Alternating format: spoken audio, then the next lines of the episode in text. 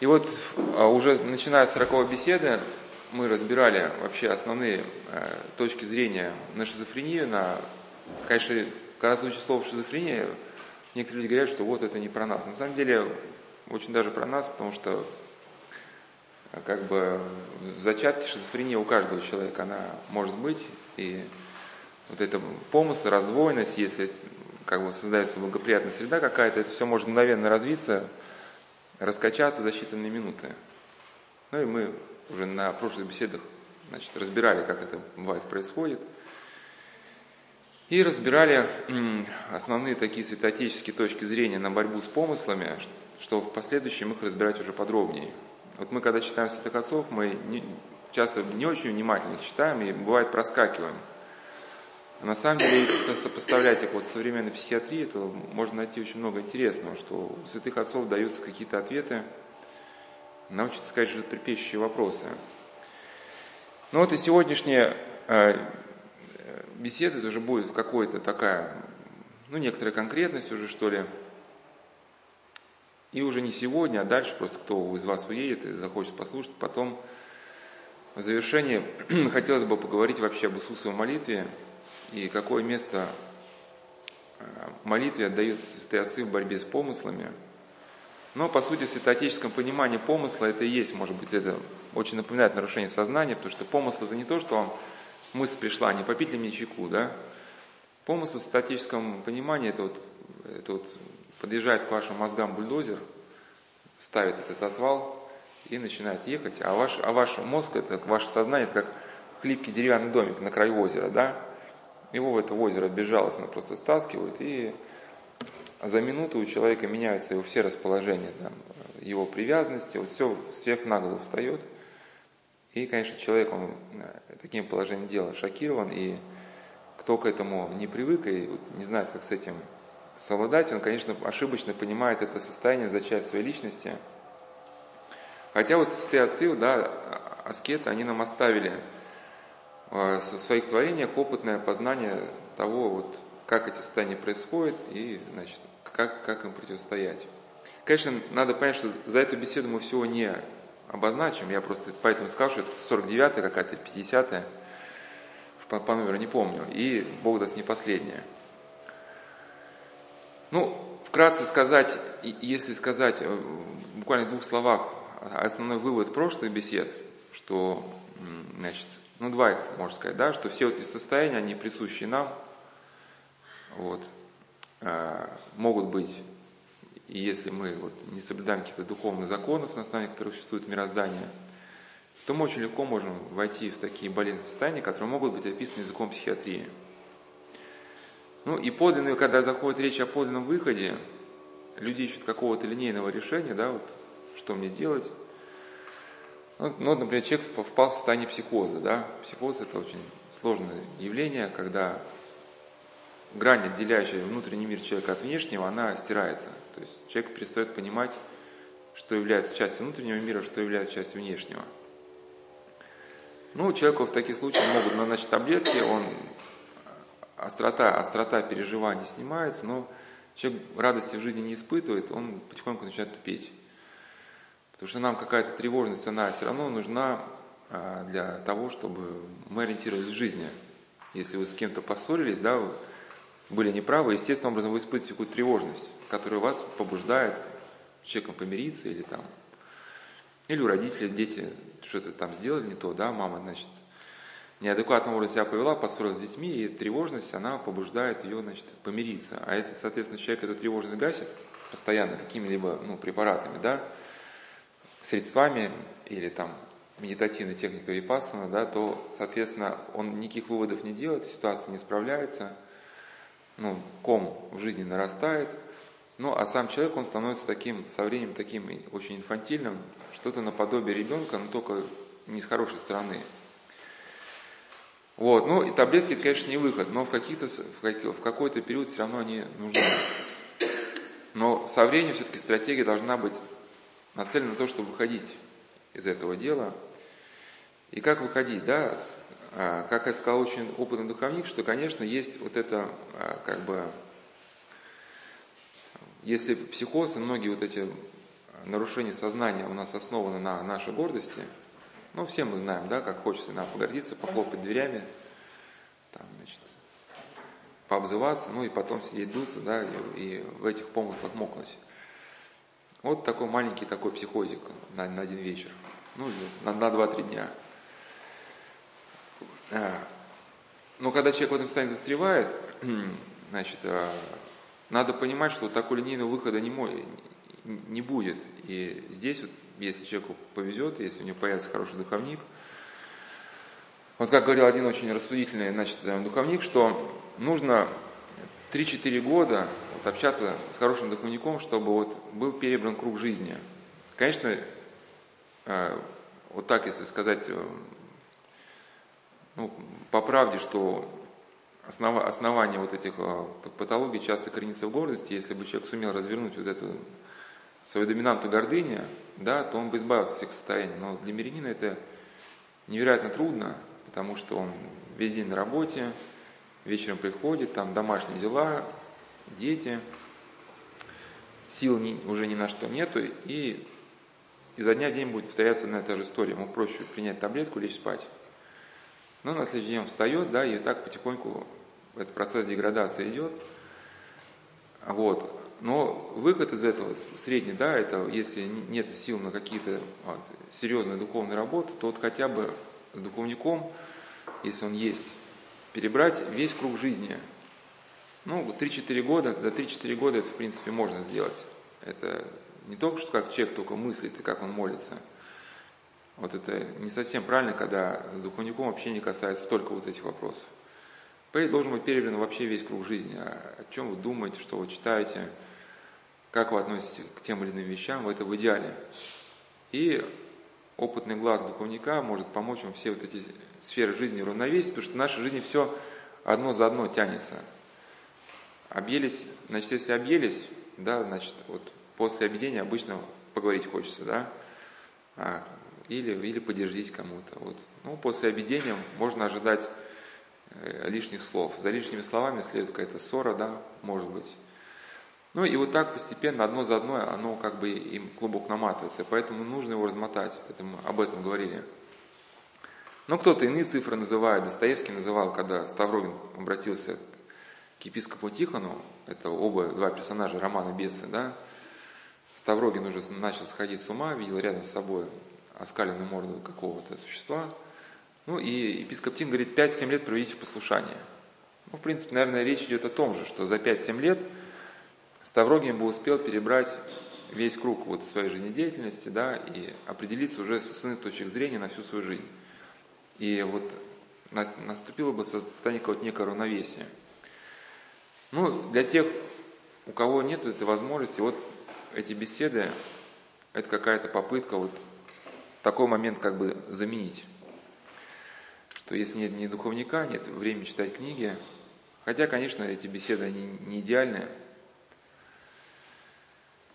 а, ну, если начать а, вот вообще о помыслах, что, что противоставить помыслам, да, то как, если соединить эту беседу с прошлой, мы говорили, что как бы есть, ну, условно, может, три стадии. Представить, что это вот это рубанок, шлифовка и полировка. То есть, когда жизнь человека не, не, нет никакого равновесия, там какие-то кол, колдобины разбитые, да, там еще вот может быть, не сразу получится думать о том, как человеку уравновесить какие-то мысли болезненные. Там нужно как-то человеку выровнять, выровнять вообще жизнь, что-то вот совсем грубое, патологическое в своей жизни убрать. Например? Ну, у, у, у каждого свое, там, ну, у кого-то осуждает, там, кто-то по три часа, кто-то на улицах, там, бьет иногородних, там, кто-то еще что-то. Кто-то любит обидаться, ну и кто-то, ну и понятно, что когда вот такие моменты присутствуют особо яркие, вот какой-то болезненная идея, они от них можно, в общем, начать как-то избавляться, когда уже внешняя жизнь человека ну, войдет в какое-то, в какое-то вообще русло, более-менее равновесное. Потому что когда жизнь человека похожа на бурлящий котел, вот поймать в этом котле какую-то травинку, которая, да, да там, взять ее, вытащить из этого котла, ну, какую-то неправильную идею, очень трудно, потому что она все бурлит, вот так все туда-сюда. Ну, поэтому вот, если бы человек начинает об этом думать, то, может быть, для начала вот эта вот полная исповедь, как у нас вот издана книжка «Победить свое прошлое», да, начать вот с этого. Если он, человек не постился, то он человек постится. Если не причащался до этого, то хотя бы раз в две недели причащаться. Ну да, можно, можно раз в неделю. Но мы на прошлой, вот у нас был другой идет параллельный цикл, называется «Игра сезон третий». Вот как раз там была, кажется, 45-я беседа. Вот там, вчера как раз мы обсуждали, вот там были даны какие-то практические рекомендации по выходу из болезненных состояний. Сейчас все это повторять не буду, потом кто захочет просто послушать. Вот мы там подробно говорили вот, о каких-то моментах, чтобы человек начал выходить из этих состояний. И в части про причастие. Читать псалтирь, Евангелие, вот как-то жить по совести. Это, это какое-то что-то, что-то ну, такое совсем может быть необходимое, без чего дальше ехать очень будет сложно. Бывает так, что человек, он м, причащается, но вроде бы молится, исповедуется, но успокоения не получает. И здесь, конечно, надо понимать, что не всегда бывают причины чисто духовные, но они бывают какие-то смешанные. Бывают все-таки органические поражения мозга, и существуют даже специальные такие опросники, когда даже без, без МРТ, путем просто определенных тестов, выявляется с точностью вообще, чуть ли не до, не до каких-то миллиметров, вот, да, отдел головного мозга, где вот существует какая-то проблема. Ну, как мы говорили на прошлых беседах, просто когда у человека есть какая-то проблема органического характера, не, не сама она по себе, может быть, да, дает человеку вот такой крен в жизни, что наше мышление, наше сознание защищает нас вот это, от этого демонического мира. Верим мы в него или не верим, признаем или не признаем, это в принципе наша личная проблема. От того, что мы этот мир не признаем, он существует. Да, это как, например, если снайпер ночью, ночью сидит на дереве, да, с, этой, с винторезом, это такая винтовка спецовская. Если мы не знаем его существования или не хотим в него верить, да, это в принципе наши, наши личные сложности. Он просто, он, он все равно будет, будет нас ждать, пока мы выйдем там из подъезда.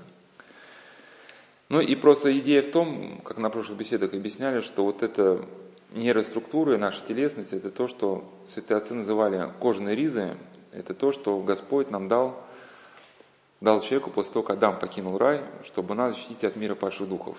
Ну и когда эти структуры каким-то образом ломаются, человек уже мало способен защищаться от, от, от своих помыслов. Он даже мало способен защищаться от каких-то ну, людей неблагонамеренных, и в террористические организации вербуют как раз вот в первую очередь таких людей, у которых существует органическое поражение, что они как бы очень внушаемые. И то есть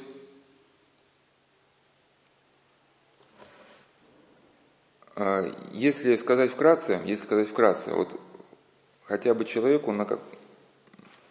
это все еще немножко повторяю прошлую беседу,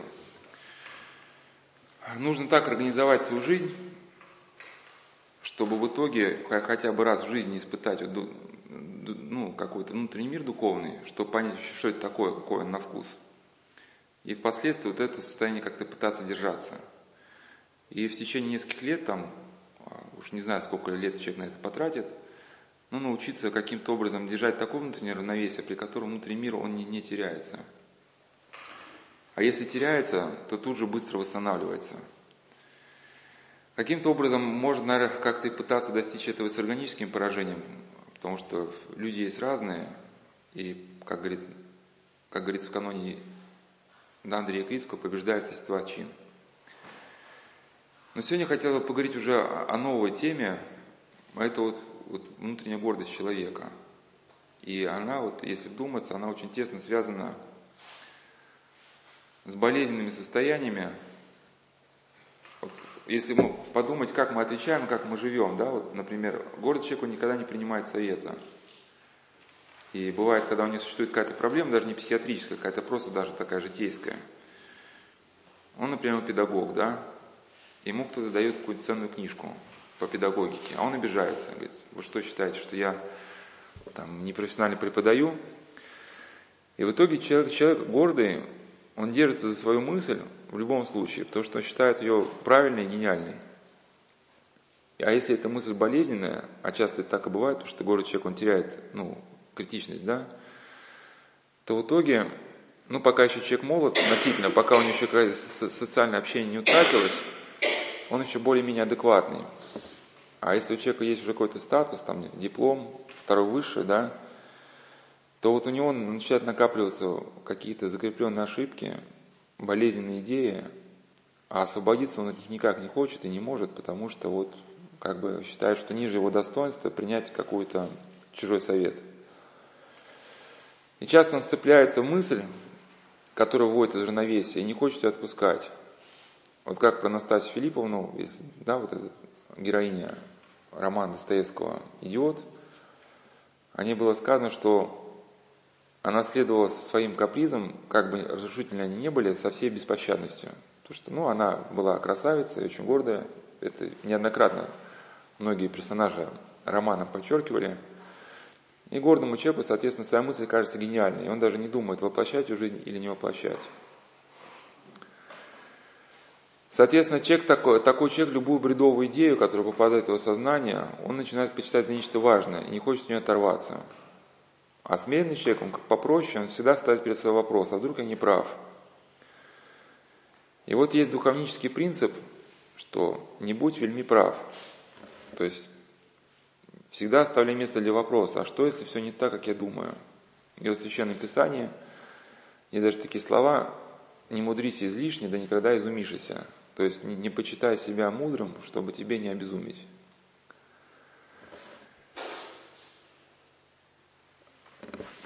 А гордый человек, он не имеет какой-то опоры в жизни, потому что у нас там был, был как раз вот цикл «Игра сезон третий», там в первых значит, беседах там был раздел «Доминанты жизни и самоубийства», мы там разбирали, что такое смысл жизни, что такое картина мира – как человек видит свое вот место там в жизни, в истории. Ну, это все только удел человека смиренного, у которого есть способность прислушаться к людям, к обстоятельствам, к воле Божьей. Да, только тот человек может как-то построить вот эту картину мира и достичь вот этого понимания смысла жизни. Потому что смысл жизни человеку дается не разово как-то, да, как готовое знание, а дается тому человеку, который идет в определенном направлении. И ум которого определенным образом настроен. Но для этого необходим вот этот аспект всегда прислушивания. Гордый человек, он смысла жизни достичь он не способен, картины мира выстроить не способен, потому что он ни к чему, никому не прислушивается, кроме себя. И потому часто он выбирает а, какую-то болезненную идею, как вот ту точку опоры, которая ему дает хоть какую-то, ну, ну да, хоть какую-то опору в жизни – да? И так как смысла жизни нет, ну, гордый человек часто выбирает за точку опоры самого себя. Ну, в итоге очень страдает. То, что, то, что значит выбрать за точку опоры самого себя? Значит, разделить весь мир на мое и не мое. Значит, любую мысль, попавшую в сознание, почитать руководством действию. Соответственно, такой человек постоянно сталкивается с другими людьми, от этих столкновений страдает, пытается людям навязать свою волю, мучается – причем вплоть до того, что не может даже спать от своих мучений. Если кто-то, он видит, что кто, кто-то там преуспел, у кого-то что-то получилось, он мучается, почему не у меня. Ну, и вот это она как бы зависть и гордость сводит его с ума. Ну, а прислушаться к другим не способен. Когда такому человеку говорят, какой-то совет дают, он говорит, да я сам кому хочешь, какие хочешь советы дам. Либо, если он выбирает за точку опоры не самого себя, ну, бывает какую-то патологию. Вот, например, некоторые э, мамы, ну, к сожалению, это так, хотя это страшно, они выбирают за точку опоры вот смерть, смерть своего ребенка. Смерть своего ребенка, конечно, трагедия, но вот, вот так вот как-то оно все в мире патологическом, она все переворачивается ног на голову, но для человека это становится отправной точкой. Потому что вот теперь у человека появился хоть патологический, но смысл жизни. Я должен скорбеть, я должен, значит, э, в мир транслировать память о своей ребенке, должен поставить ему памятник, написать ему книги, да, и всем рассказать, какой он был хороший. Ну, конечно, мы, как бы, действительно, когда человек умирает, мы стараемся, чтобы память о нем не была забыта, но все-таки мы, как христиане, мы верим, что человек не ушел из жизни, что он жив. Но вот гордый человек, он почитает страдание самым большим страданием в мире, вплоть до того, что, как вот одна девушка рассказала, она пришла на годовщину смерти своего друга к его маме, а мама попросила ее одеться, значит, в одежду ее сына, да, и чтобы, значит, и она сидела с мамой, разговаривала в одежде сына. Ну, то есть, конечно, мама скорбела, но с другой стороны мы видим полное пренебрежение, да, вот к личности вот этой девушки, вот, чтобы пережить, мама фактически застала пережить вот эту как бы травму, да. Но и выход из этого, да, вот через смиренную любовь из этих состояний, как вот, например, когда умер, умерла жена у Алексея Мечева, он тоже замкнулся, хотя он был уже известным священником, замкнулся, никому не хотел выходить и прекратил всякое общение с миром. Вот это отличительная черта гордости, что окружающий мир тускнеет. Значение приобретает только собственное переживание.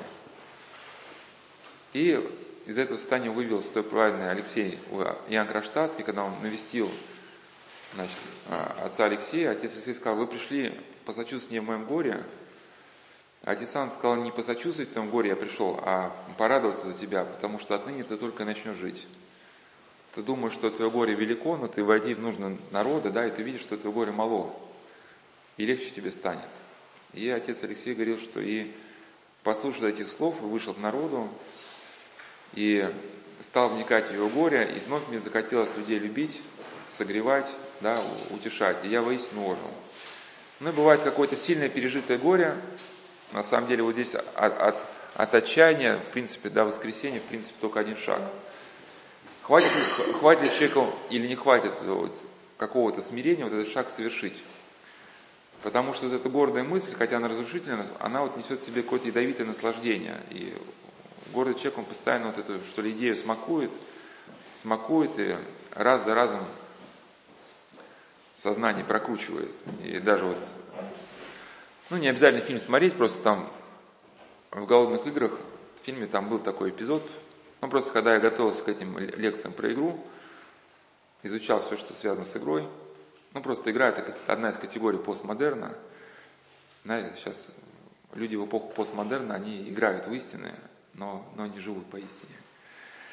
Ну и там, когда вот главная героиня, она уезжает на вот эти игры, которые могут закончиться ее смертью, она уже видит лицо матери, и она говорит матери, не смей замыкаться в себе, да. Потому что когда у них погиб отец, он был шахтером, мать замкнулась в себе, хотя было два ребенка, да, которых нужно заботиться, было кормить. Мама, вот она целиком погрузилась в свою скорбь, ну, не замечая, что рядом ну, есть люди, которые нуждаются в ее помощи. Ну и также вот у людей какая-то бывает патологическая идея, либо быть похожим на какого-то героя, там, да, либо там Э, что-то выучить, достичь, куда-то съездить, где-то побывать.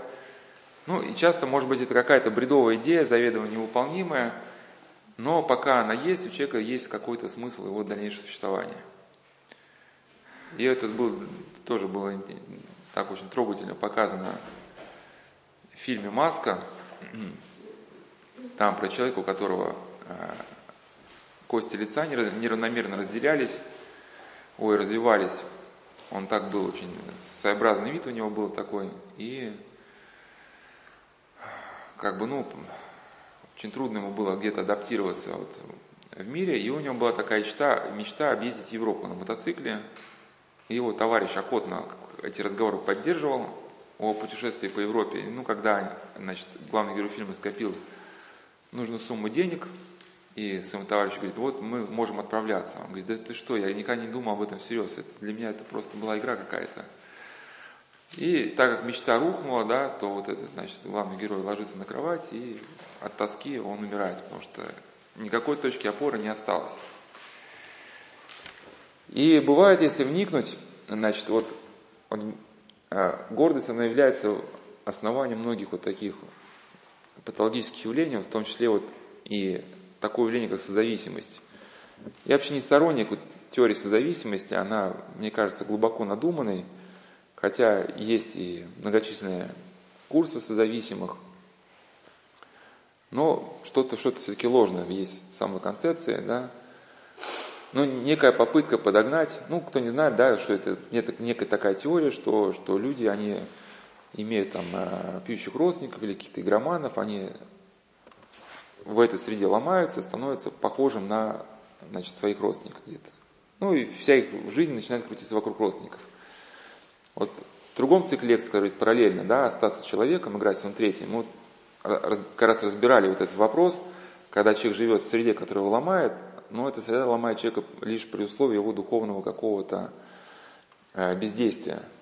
Только в этом случае вот эта среда, она перепрошивает человека. Но с, и с зависимым, сейчас я просто объясню, к чему я сказал, с зависимым, с зависимым, современная психиатрия рекомендует развивать так называемое ассертивное поведение. Что такое ассертивное поведение? Если смотрели «Каникулы в Простоквашино», там, когда мальчик в очередной раз потерялся, папа беспокоен поиском мальчика, а мама говорит, а вот типа все достало меня беспокоиться о мальчике. У меня есть пять вечерних платьев, и я наконец-таки... Да, я все-таки женщина, в конце концов я хочу отдохнуть, и отправляется в отпуск, и, значит, сидят на шезлонгах, и папа такой, ну, не пора ли нам вернуться в Простоквашино, там, поискать сына? Он говорит, у меня еще осталось три вечерних платья. Ну, ассертивное поведение, это когда человек демонстративно, ну, понятно, что как бы, э, когда э, кто-то живет рядом с человеком, функционирующим в таком в патологическом режиме, с игроманом, с пьющим, с наркоманом, да, ну, а как обычно сидят мама? Они говорят только-только вот о своем сыне, да, вот там, значит, мой сын опять сегодня, вот, опять сегодня после работы устал. Ну, что это такое? И обычно на какую-то другую тему такая мама говорить она не способна. Вот. Ну, как, и а, вот без, здесь просто нет какого-то глубокого, может, анализа такого явления у современных авторов, но они советуют такому человеку переключиться с разговоров о родственнике, ну и вот так прям искусно и насильно навязать себе какие-то интересы. Что у меня есть пять вечерних платьев. Вот. А? Ну, э, я, я бы сказал, что вот когда, когда э, ну, э, вот это как, какое-то какое желание, желание спастись вот этим вот способом, я бы уподобил жен, женской реакции на аварию. На что? Женскую реакцию на аварию. Ну, бывает, когда женщина, она не, не справляется с управлением, она летит на какую-то кирпичную стену машины, ну, какая у нее реакция? Бросает. И что она делает? Зажмуривается. Зажмуривается или закрывает лицо руками, да? Не, ну, ну, ну как будто скорость 120, да, она, и вы едете в кирпичную стену, как будто это защитит а, закрытые глаза и зажмуриться, закрыть лицо руками, как будто человека защитит. А? Ну, ну, мы, конечно, конечно, есть ситуации, ситуации разные, есть такие, такие, но сейчас мы не обсуждаем, что что ну, человек, он понимает, что нужно предпринять, что он запутался. На самом деле, если вдуматься, если, если, если вдуматься, в чем корень проблемы, да, что э, то, что человек, он не может оторваться от своей идеи. Вот существует некая глубоко укорененная привычка прилипать к своей болезненной идее. Вот как э, тревожная идея, она же очень яркая, и, э, и, допустим, поведение человека, который рядом живет патологически, он тоже привлекает к себе внимание – и, например, значит, а, ну, какой-нибудь там игроман, там опять у мамы вытащил деньги, опять что-то разбил, и мама в течение дня вот три раза привлекла ему, к нему свое внимание. И ум к этой теме прилипает. Сейчас просто не буду говорить подробно, вот кто захочет, может другой цикл лекций послушать, у нас где про сравнение современной реальности, где люди работают в офисах, да, с реальностью концлагерей. И там вот это очень хорошо заметно, что когда человек живет в условиях постоянного стресса, ну, в экстремальных условиях, голода, унижений, да, то а, он э, постоянно это пережевывает сознание, его сознание сужается, из него выдавливаются все мысли, связанные с какими-то другими интересами. Ну, как в лагере, человек думает только, э, только о о куске хлеба, о лагерном бытии, даже возвращаясь в свой барак, где вот у него есть возможность что-то там поделать, да, он же ни, ни, ни чем другим заняться не может. Он продолжает пережевывать текущую как бы обстановку, и его мозг сам воспроизводит депрессию, да, вот это, не прекращай стресс. И с годами у человека ничего, кроме ненависти, не остается, как об этом Давлатов писал, что один рассказ был, где узнику нужно было написать жалобное письмо начальству, ну, в концлагере. Он не, даже не смог этого сделать, потому что за годы у него ничего, кроме ненависти, не, не осталось. Вот, ну и узники поэтому пытались изо всех сил, как писал Бруно Бетельхейму, который немецкий психиатр прошел. Ну, для нас это, конечно, не, не авторитет, просто он был а, психоаналитиком, и многие выводы мы их и не можем принять его. Ну, кстати, что интересно для, для фанатов психоанализа, вот Бруно Бетельхейм, когда попал в концлагерь, он разочаровался в психоанализе. Он понял, что психоанализ не дает ему ничего для того, чтобы объяснить, что происходит в лагере, почему люди ведут себя так. И психоанализ ничего не дает для того, чтобы понять, как все-таки ему а, выстоять, остаться человеком. Да? А, но он просто понял для себя, его квинтэссенция опыта, что необходимо было сохранить а, способность самостоятельного мышления, которое не зависит от текущей обстановки. Вот может быть вот отсюда люди ошибочно вывели вот эту идею ассертивного поведения. Но, значит, жить для себя да, для своих пяти вечерних платьев и сохранить самостоятельность мышления, это вещи разные совершенно, да. И, как правило, все-таки опыт показывает, что людям э, чаще выживали те и больше были способны сопротивляться текущей вот этой, у кого было ради чего жить, да, у кого были отношения к другим, или вот как вот этот, например, да, значит, «Планета людей», где вот известный рассказ Экзупери, где летчик разбился, да, и хотел уже умереть, потому что ему было больно идти, но вот он шел, шел превозмогая боль а, ради своей супруги. Потому что он знал, что если он в горах погибнет, то его семья страховку не получит, потому что его тело не найдут в ущелье, и он решает забраться на пик горы, чтобы, когда будет поисковая команда его искать, хотя бы нашли тело, его жена хотя бы получила страховку. А потом добрался до этой горы, и он понимает, что если он сейчас не придет домой, то сколько значит, боли он принесет вот э, своим родственникам, и начинает идти уже, как бы превозмогая боль, уже не, не сколько ради себя, сколько ради других. Да, то есть, скорее речь идет о наличии смысла, вот, личного смысла, ради чего человеку вот, стоит жить. Но, как мы сказали, вот личный, личный смысл, он человеком находится только как результат, а, как бы, результат а, того, что человек идет в определенном а, направлении, по определенному пути. Да, в чем вот личный смысл новомучек ставит? Вот, почему они не перепрошивали средой, да, в концлагерях? Потому что вот, вот это была любовь к Христу. В каждом человеке они видели человека, образ Божий. Пусть даже в опустившихся, спившихся, матерящихся урках, они все-таки видели, что вот, а, все-таки образ Божий сохраняется да, в человеке. Как вот отец Арсений, книга о нем, что его вера в человека том, что каждый человек способен к возрождению, приводило к тому, что люди, казалось бы, окончательно утратив все человеческое, они как бы оживали. Это я все к чему говорю, что человек, который способен обратиться к чему-то э, вне себя, ну, в хорошем смысле вне себя, он способен оторваться от пережевывания вот этой постоянно как бы вот этого стресса, да, а, и если вдуматься, люди там писали стихи. Ну что такое стихи? Это когда человек что-то увидел, какой-то образ пропустил его через себя, и он как бы вот его описывает. Если пообщаться вот с людьми, которых современная наука назвала бы созависимыми, но все-таки, как я говорю, мы эту концепцию не поддерживаем, у них видна отличительная черта, что они целиком, не только там, где речь идет о какой-то стрессовой ситуации – что они вообще вот во всей жизни, они целиком и полностью зависимы от собственного мнения.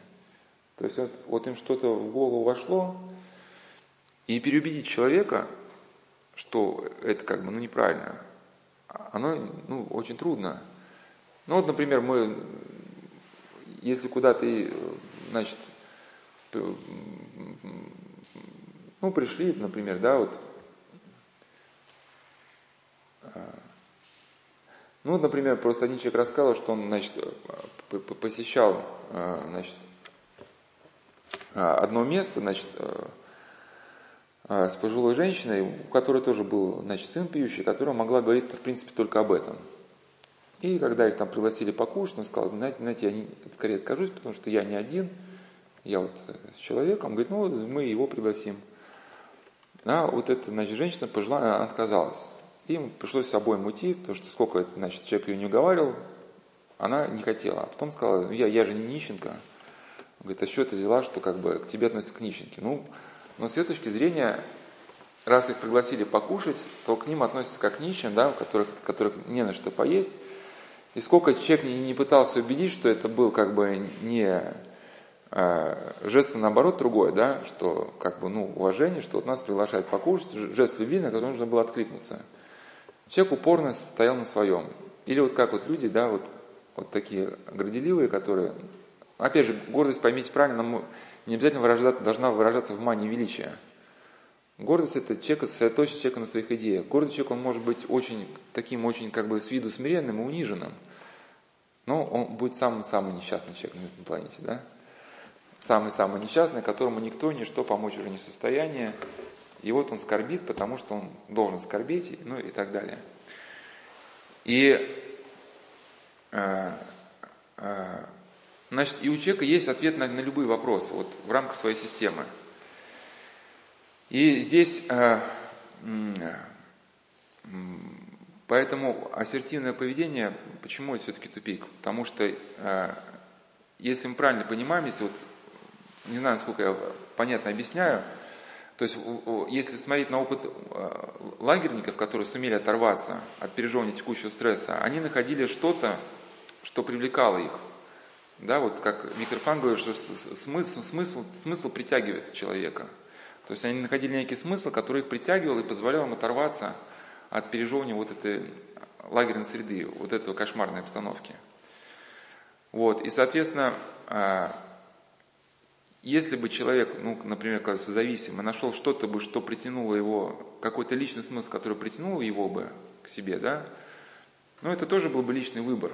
Но современная психиатрия, она предполагает другое ассертивное поведение, что-то делать для себя – и в итоге человек, он закрепляется в своем состоянии вот это гордостном, да, и по подлинному он из этого положения не выходит. Он в итоге на что-то переключается, на какую-то другую идею, но также остается вот самозамкнутым, неспособным к любви, к, к выходу из одиночества человеком.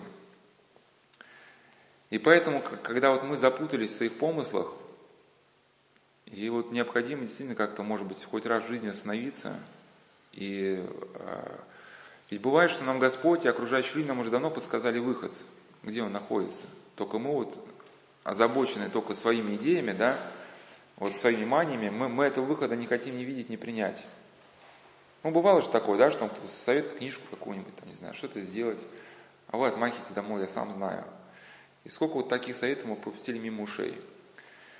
И вот опытные духовники, они бывают, когда вот с таким человеком общаются, они, не знаю, насколько удачно сравнение, напоминают, бывает, хотя человека нельзя сравнивать, вот, конечно, с собакой, но просто бывает, надо, вот, когда вот у собаки какую-то грязную кость там, или грязную палку пытаешься собрать, там, отдай каку, отдай.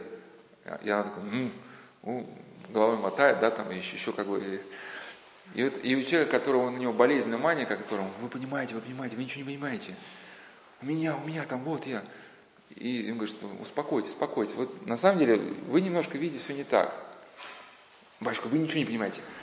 И, и, и вот э, там раз, два, три, как бы повторяешь, но человек вот упорно, упорно возвращается к своей... Вам идти надо, Нет? А, не, кому надо идти просто. Да, излюбленной трактовки.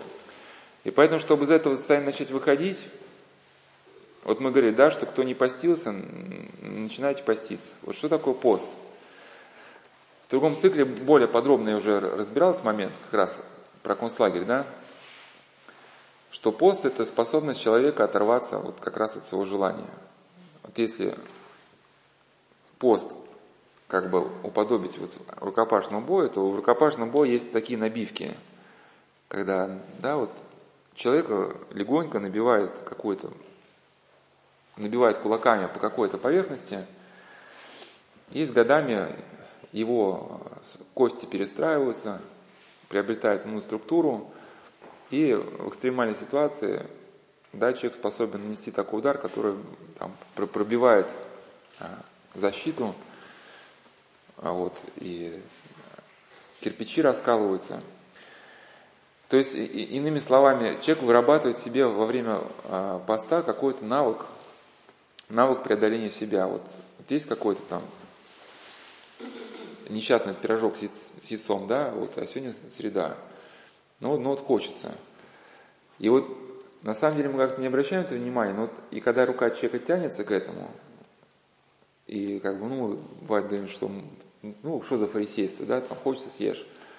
На самом деле вопрос тонкий. Если человек он в этом сумеет себя победить, то победит себя в чем-то большем. Вот у нас был цикл лекций, более подробно хочешь послушать там, что делать, как жить. Это я был в репетиционном центре там для, ну, в общем, по, а, по поводу наркомании, наркомании было, было четыре беседы. Просто у наркоманов то, что я говорю, у них это еще более явно. Вот никогда тяга начинается, вот некая жажда употребить, это желание, оно настолько велико, что человек не может никак ему сопротивляться. Ему нечего противопоставить. И вот, но если он начинает поститься хотя бы по чуть-чуть, то у него появляется что противопоставить. То есть человек, он пока тягу победить не может, и больные помыслы победить не может, но хотя бы попаститься он может. И если он удержит свою руку от этого пирожка, вот у него хоть на чуть-чуть, на микрон, вот эта внутренняя мышца какая-то, она чуть прокачалась. И потихоньку его вот эти внутренние мышцы какие-то, они вот уже какой-то получают тонус – и такой человек, когда на него навалится какая-то печаль, уныние, там, раздражительность, у него уже будет внутренняя сила от себя вот эту страсть отбросить. Да, потому что особенно мысли печали, оно безумие.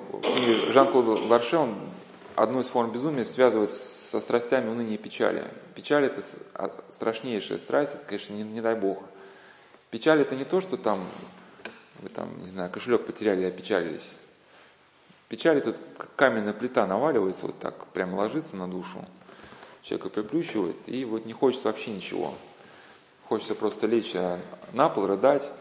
Ну, а если к этому еще бутылка приплюсовывается, это вообще хана уже. Это люди уже уходят не тоже за пони на месяц, а на, на целые годы. Как один пьющий говорит, что за, заперся на даче и, и несколько лет тупо пил, говорит, нальешь себе стакан пойла и жалеешь себя, да.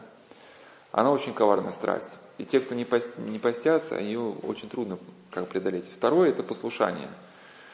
Послушание – это способность тоже человека оторваться от своих мыслей. Вот почему в монастырях есть да, послушание.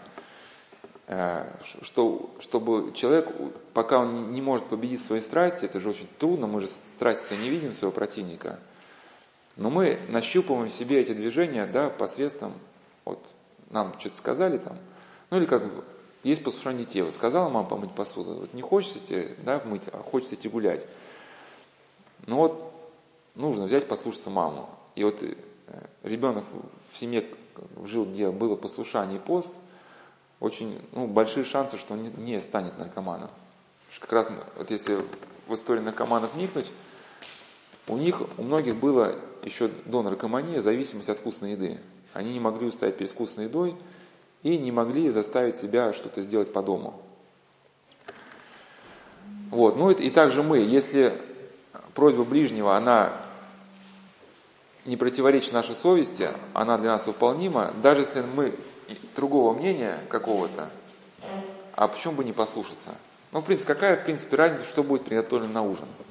Да, ну, почему обязательно нужно ссориться из-за этого? Вот. Какие там обои поклеить? Ну, ну, э, масса вещей, которые не, не стоят, не стоят ссоры, как Иоанн Крестьянкин говорил, что, говорит, я благословляю молодоженов несколько раз э, там в жизни поругаться прямо по полной программе, но не благословляю ругаться по мелочам. Ну, это, конечно, условно, лучше не ругаться и по большим поводам, но в каком смысле? Что, ну, бывают вопросы принципиальные, где, ну, действительно, что-то можно обсуждать. А бывают вопросы мелочные, где, в принципе, обсуждать нечего. Но если мы приобретаем эту способность, когда кто-то разбудил, кто-то хочет с нами поговорить, да, не гундосить трубку, что вот, вот ты меня разбудил, а взять выслушать. И тогда, когда вот это подает помысл печали или какая-то больная идея, то прислушаться. Также, если у человека вот есть возможность прислушаться, с годами может быть сильно освободиться от каких-то больных идей. То, что вот больные идеи, они в нашем сознании присутствуют под видом здоровых. Ну, как часто привожу этот пример, что вот, например, да, человек взял, выкинул холодильник с девятого этажа, ему говорит, Вася, ты как считаешь, нормально холодильники там бросаться с девятого этажа? Он говорит, ну да, а что это такого? Трава зеленая, холодильник зеленый. Я на траву посмотрел, мне сразу показалось, что зеленый холодильник должен быть на зеленой траве. То есть у него все понятно, у него вопросов нету. И здесь для него как бы вот критический момент, вот сумеет он или не сумеет прислушаться. Да, и также для нас, вот сумеем мы или не сумеем прислушаться. Вот просто если у нас хотя бы по временам есть душевный мир, мы хотя бы должны тогда вот это состояние запомнить, когда мы, ну я просто к священникам все это прилагаю, потому что когда просто иногда приходится, же нет, батюшка, вы ничего не понимаете. И когда вот это начинается, нет, нет, батюшка, вы ничего не понимаете, вот это, ну, ну у всех у нас это бывает, да, и, значит, от них же первый ас, но хотя бы с каким-то опытом человек все-таки должен запомнить, что когда у него вот эта волна начинается, что что-то здесь в ее поведении не, не то. Да, и здесь по возможности лучше как-то разговор прекратить, отойти, обдумать те слова, которые мы услышали, потому что человек, когда находится в измененном состоянии сознания, у него некая такая одержимость вот спорить, спорить, противоречить. А,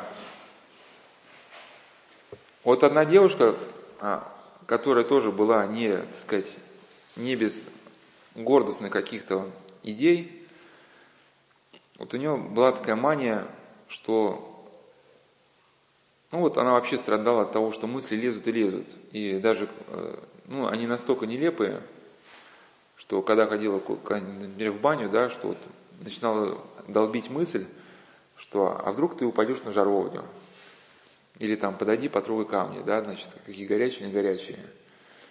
И долбит, и долбит, и долбит. Она вот начинает э, думать в этом направлении, начинает переживать, переживать. Ну, хотя я сейчас немножко про нее расскажу, ну хотя пример типичный, и может быть и для многих. Да, она работала в банке и была отличницей, и вот всю жизнь она как бы уже настроилась на то, что она права она права, и ее вот этот настрой, он никаких сомнений не, не предполагал. И она уже привыкла значит, к тому, чтобы у нее, ну как и на работе, так и все в жизни должно быть все по полочкам, по табличкам. Ну, понимаете, что такое для, для человека, который привык так жить, что какая-то циферка в табличку не укладывается. Это значит, это бессонная ночь, да, вот. Ну и, соответственно, когда что-то что-то идет не по распорядку, она говорила, что муж там задерживается, это все как бы уже никакого покоя быть не может. И вот начинает звонить, хотя вот в принципе еще ничего не произошло. Ну, там по, по моргам, по, по этим.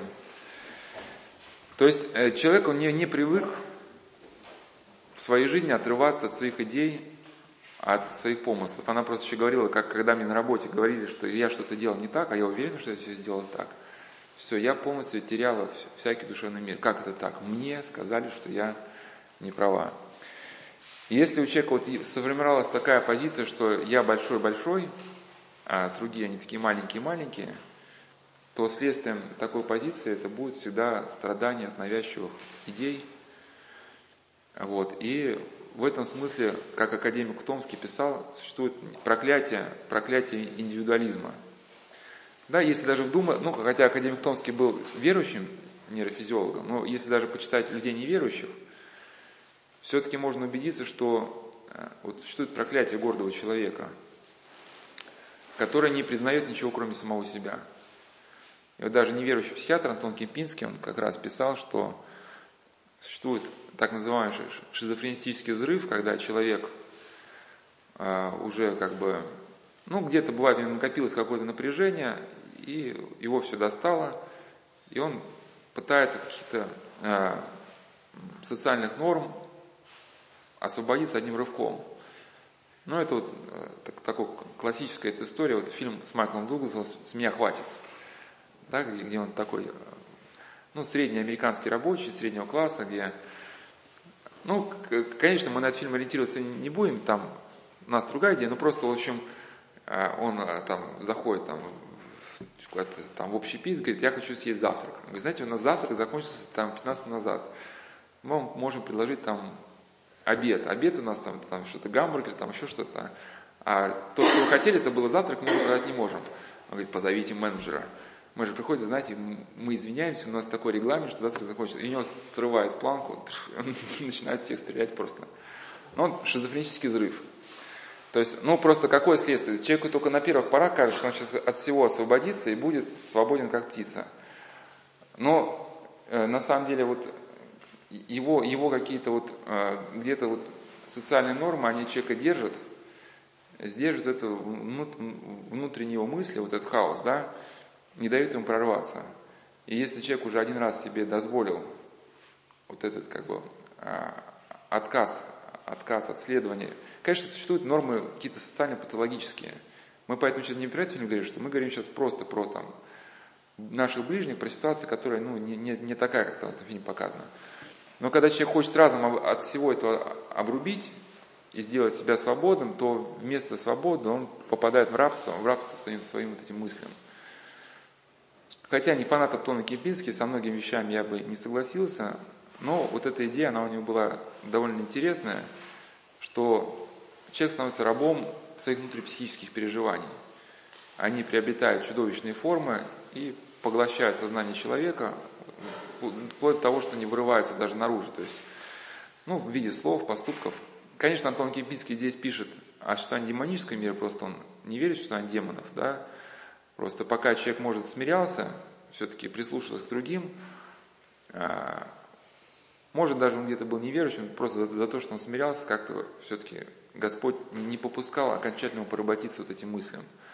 Но как только он от себя отбросил уже все сдерживающие как бы, моменты, вот его вот эти патологии, страхи, фобии, они затопляют его ум. А, и также э, человек, а, например, гордый,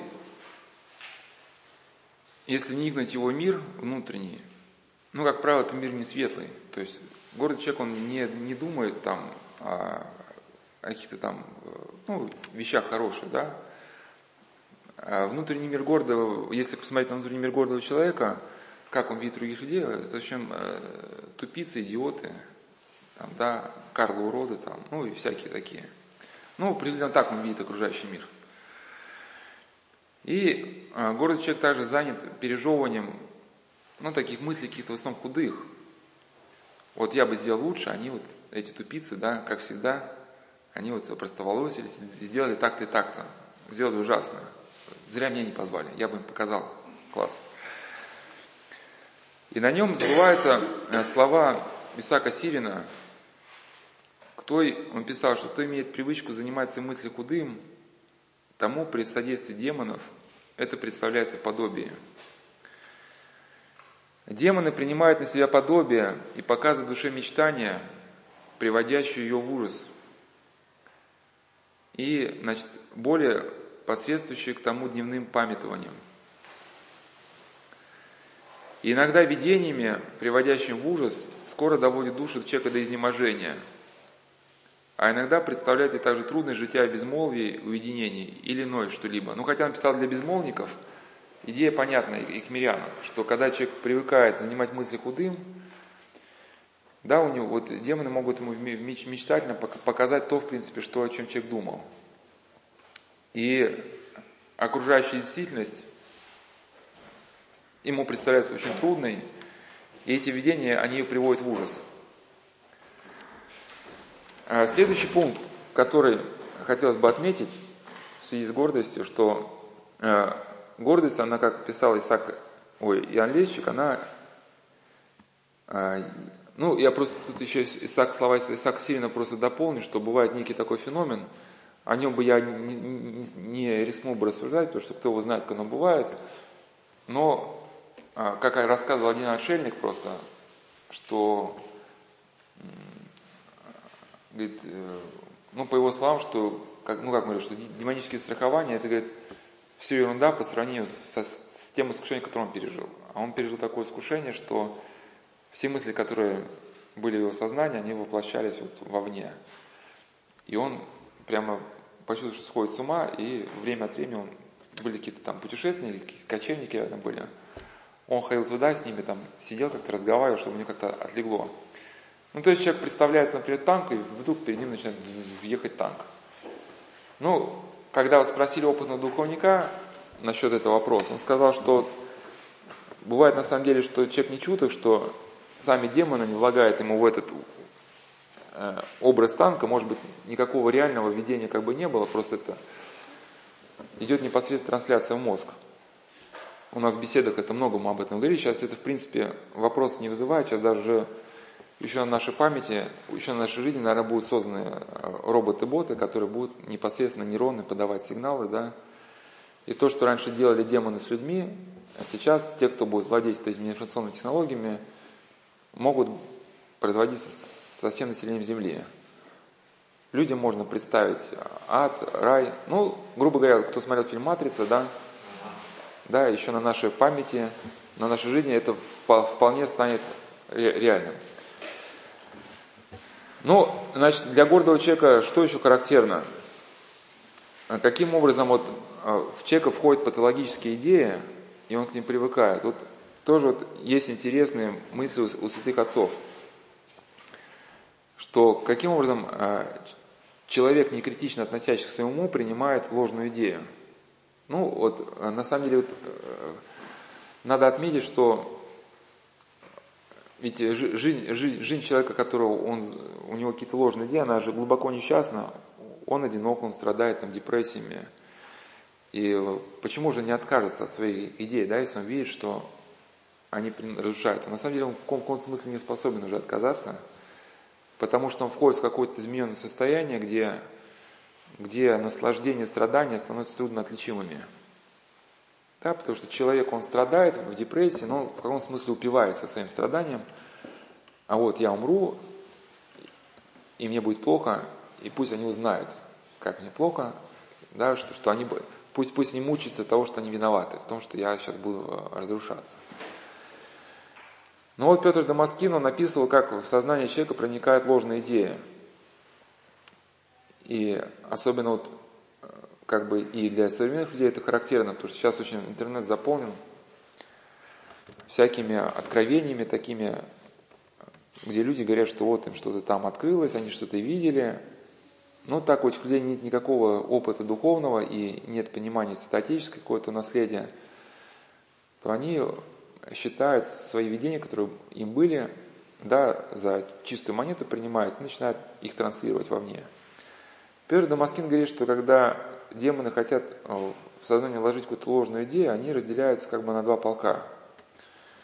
И кто слышал что-то про такую игру, называется «Добрый и злой полицейский», они поймут. Вначале расскажу мысли Петра Дамаскина, а потом про эту игру. Что вначале э, первый как бы демонический пол готовит человека принять ложную идею, навалится на человека какими-то шквалом, шквалом тяжелейших мыслей, ну, грубо говоря, человек подавлен. Это может длиться очень долго, несколько суток. Человека буквально изматывают мысли. Но кто это не переживал, вот это мысли, это сложно понять, что такое. Просто как, как один человек сказал, что когда они навалили что-то подумал, я думаю, я просто рехнусь. Я уже не мог молиться, я просто, я просто сидел и ждал, когда же все это закончится. Да?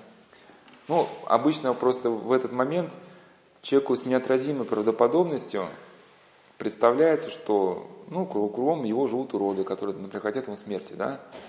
И все в мельчайших подробностях, со всеми доказательствами, ему это представляется. И у него даже сомнений не оставляется, он как бы в это во все верит. И только ужасается, да, начинает метаться, чтобы что-то изменить. Но потом это вдруг мгновенно заканчивается прямо резко обрывается, и на место вот этих тяжелейших тягостных мыслях высяет какая-то мысль светлая. А вот, Вася, тебе же надо сделать так-то и так-то. И человек вдруг аж как бы изумляется от этого внезапного облегчения, и естественным образом ему начинает казаться, что вот эта вторая мысль, что он точно уж от Бога, да, потому что ну как же, я же три дня мучился, а тут она пришла и меня от всего освободила. А на самом деле и первая мысль, и вторая, да, это все как бы все одного поля ягоды. А в чем, в чем, как это похоже на нашу земную аналогию, вот как э, игра в доброго и злого полицейского в чем заключается, что когда э, человек арестовывается, заходит злой полицейский, там говорит, мы все про тебя знаем, да, да за что меня бьете, скажите хоть, в чем я обвиняюсь, там, мы все про тебя знаем, рассказывает, ну и заходит добрый полицейский, там, что ты бьешь парня, ведь парень-то неплохой, ну и тот в ярости злой говорит, я, я убью его там, да, ну и злого полицейского выталкивают, значит, из комнаты допроса. И добрый полицейский, как такой свой парень в доску, подходит к молодому человеку, слушай, ну зверюга, с ним, конечно, тяжело, там, ну псих, да, но я с ним поговорю. Он меня послушает, говорит, да давай по-братски там, ну сколько ты можешь дать там? Ну 3, 300 баксов, нормально. И тот говорит, ну найду. Ну и все как бы, да, и значит, и добрый полицейский, он как бы свой парень, вот он меня спасет, как бы выручит. Что-то подобное. Хотя и то, и то, и другое, оно может быть, может быть обманом. Следующая отличительная черта, ну просто, э, э, просто как это связано с гордостью, что гордый человек вот, э, вот эту вторую идею светлую, он от себя уже ему очень трудно отбросить. Потому что когда даже он, ему духовник скажет или кто-то, что и эта вторая мысль, она тоже, тоже как бы она патологическая, она не, неверная. Ну как же, батюшка, я же вот, я же мучился, а мне стало хорошо. И вот что человеку, ну, начнешь говорить, ну, у него на все будет свой ответ. Также для города человека характерна еще какая вот может быть ошибка, что тот, кто верит в свой рассудок, а, как говорил Иоанн Лесчик, да, гордость – это отвержение помощи Божией. Тот, кто верит в свой рассудок, он а, наивно полагает, что, что нашествие помыслов он может победить путем умозаключения. Но он же гений. Да? И как э, у Игнатия Бринчанинова э, есть много мыслей мысли на эту идею, на, на эту тему. И в частности, вот в книге «Приношение современному монашеству», вот впоследствии я более подробно об этом расскажу, об этой книге. У него есть э, две главы. Первый образ борьбы с падшими духами и второй образ борьбы с падшими духами. И он говорил, что э, демоны приучают человека припираться, ну то есть э, э, при нашествии помыслов бороться с ними путем препирательства. Ну для чего это делается? То, что, например, накатили, мысли накатили, и человек начал сам с собой что-то говорить. Ну нет, Вася, ведь э, это нехорошо поступать. Сам себя как бы уговаривает. И демоны видят, что человек сам себя уговаривает, они тут же отступают, чтобы убедить человека в том, что его рассудочная деятельность, она действительно может его спасти. И а, они приучают человека, как бы прикармливают человека до тех пор, пока он действительно уже на полном серьезе не, не разучится молиться, и если у него когда-то еще было желание, прибил не Богу за помощью, да, то они эту игру с ним человеком продолжают до тех пор, пока он совсем не перестанет обращаться к Богу, целиком полагаясь на свой разум. Ну, это, в принципе, такой путь дзен-буддизма, да, как Будда полагал, что вот есть некое, э, что можно, да, победить все совершенным, э, совершенным сознанием. И как про одного известного дзен-буддиста писали, причем это именно источник дзен-буддийский, что, ну, с точки зрения дзен-буддизма он был такой продвинутый товарищ и познал иллюзорность всего существующего, но ему различные похвалы высказывались, но за, за несколько секунд до смерти, как описывается в его же описании, он широко раскрыл глаза и сказал, что это? и в таком состоянии умер. И о чем идет речь? Что демоны приучают человека припираться с ними посредством рассудка, доводят человека до убежденности, что он может ну, успешно все это реализовывать. И когда человек привыкнет, они наваливаются на него всей массой, такой громады, что человек уже ничего сделать не может. Да, и, ну, по сути, какая-то так, та, тактика увода, как у Джека Лондона, что-то подобное было описано в романе «Белый клык», когда там, э, значит, эти э, золотоискатели, они едут через лес, и их окружила стая волков, и вот эта э, волчица Кичи, она, заигрывая с, ну, вот соба, собакой из упряжки, да, уводит эту собаку в лес, и собака виля хвостиком думает, что вот жена появилась, да, видит волчица. А там в лесочек, в лесочек, а там стая голодных волков окружает этого песика, да, и его там жирают. То есть человек, как олененка от стаи отбивает, отбивает от Бога, чтобы навалиться всей громадой. И там просто такое у человека будет в итоге искушение, которое он просто не сможет даже, трудно ему будет принести, это просто его сомнут тяжесть этих мыслей. Игнатий Бринчинов значит, в книге «Отечник» приводил такую историю. Брат, который безмолвствовал с Келли, пришел к одному из отцов и исповедовал ему то, что он побеждался помыслами. И старец сказал ему на это, ты поверг на землю великое оружие, страх Божий, и взял в руки слабую тростниковую ветвь, препирательство с греховными помышлениями. Он пишет, мудрость в борьбе с помыслами, мечтаниями демоническими заключается в том, чтобы нисколько с ними не беседовать, нисколько им не внимать. Борьба, э, то есть когда человек начинает беседовать с этими демоническими мыслями, но это опять же не совсем мысли борьбы, есть мысли просто тревожные, запутанные. Просто мысли человеческие, они понятны, они имеют какую-то ну, конечную глубину. Например, мне наступили на ногу, и мне больно. Вот это мысль человеческая. Да? А мысль демоническую человек даже не сможет точно сформулировать, что его беспокоит. Он пытается схватить умом, она рассыпается на 10 каких-то сегментов, и он пытается все это взвесить, проанализировать, еще больше запутывается. Но вот такая, значит, беседа с этими мыслями, их рассматривание обнаруживает в человеке непонимаемое им упование на собственную силу и разум.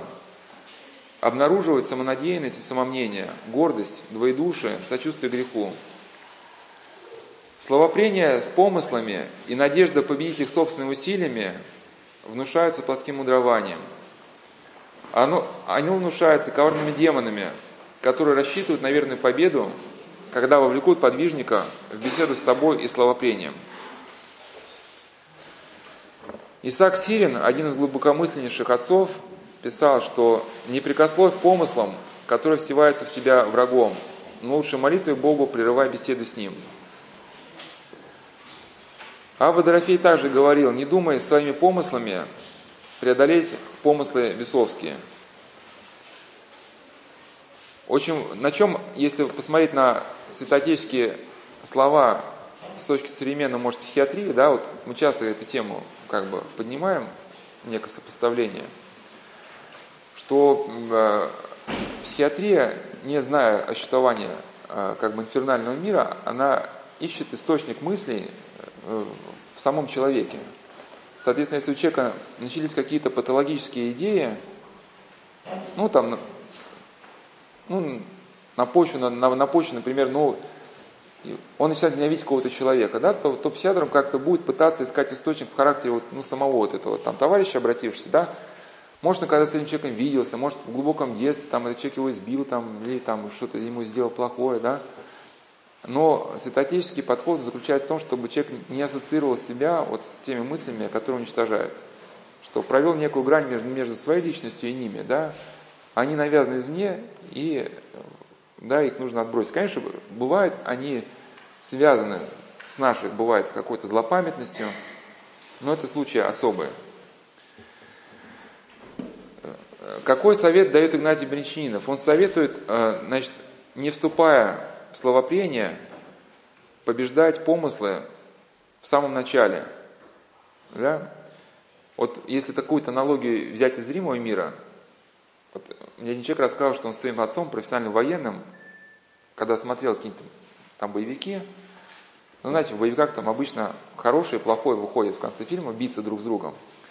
И у хорошего обычно пистолет, а плохой, понимая, что значит, против, против пистолета не попрешь, ну, для нас, да, может быть, образ Иисуса в молитве такой, да, он говорит, ну давай как мужики разберемся, давай, давай, типа, проверь меня. Ну и хороший, естественно, такой, он честный весь из себя, он откладывает пистолет, начинает, начинаются бои. Ну и вот этот а, человек, который мне это рассказывал, у него папа был профессиональный военный, он на этих моментах, папа терял терпение, он говорит, стреляй, стреляй, что ты там, не знаю, ну, папа был такой принцип, все, ты, ты, вышел, ну, ты вышел на человека, да, значит, все, нажал, нажал на курок, все, никаких вопросов, никаких вопросов не возникает. И также человек, пока он вот эти мысли держит на какой-то дистанции, тревожные, вот у нас был цикл обращения к полноте, там раздел 4. Что такое тревожные мысли? Когда у вас есть какой-то, ну, ваше сознание, знакомое вам, ваш строй мысли, и вдруг параллельно ему начинает появляться какой-то тревожный какой-то поток, поток мыслей, вы чувствуете, что какая-то сильная тревога от него исходит, и какой-то шепот такой, ну, ну ты посмотри, они же уроды все, да, тебя же окружают они уроды. Ну ты прислушайся, ты послушай, вот доказательство, вот Давича, вот этот там, господин. Сказал, что он тебе принесет пирожок, а вот не принес же, да, значит он тебя обманывал. Ну и человек, он... Ну я, я, я к примеру, мы же не можем мы же не можем словами передать. И вот как только человек к этому прислушивается, да, его, начинает, его раз и в эту норку его утаскивают, да, в это подземелье. И поэтому он говорит, что отвергать эти мечтания в самом начале, не входя в словопрение с ними. Немедленное исповедование своих мечтаний старцу, ну это, да, в случае монастырей, и немедленное обращение к Богу с теплейшей молитвой о изгнании видимых врагов.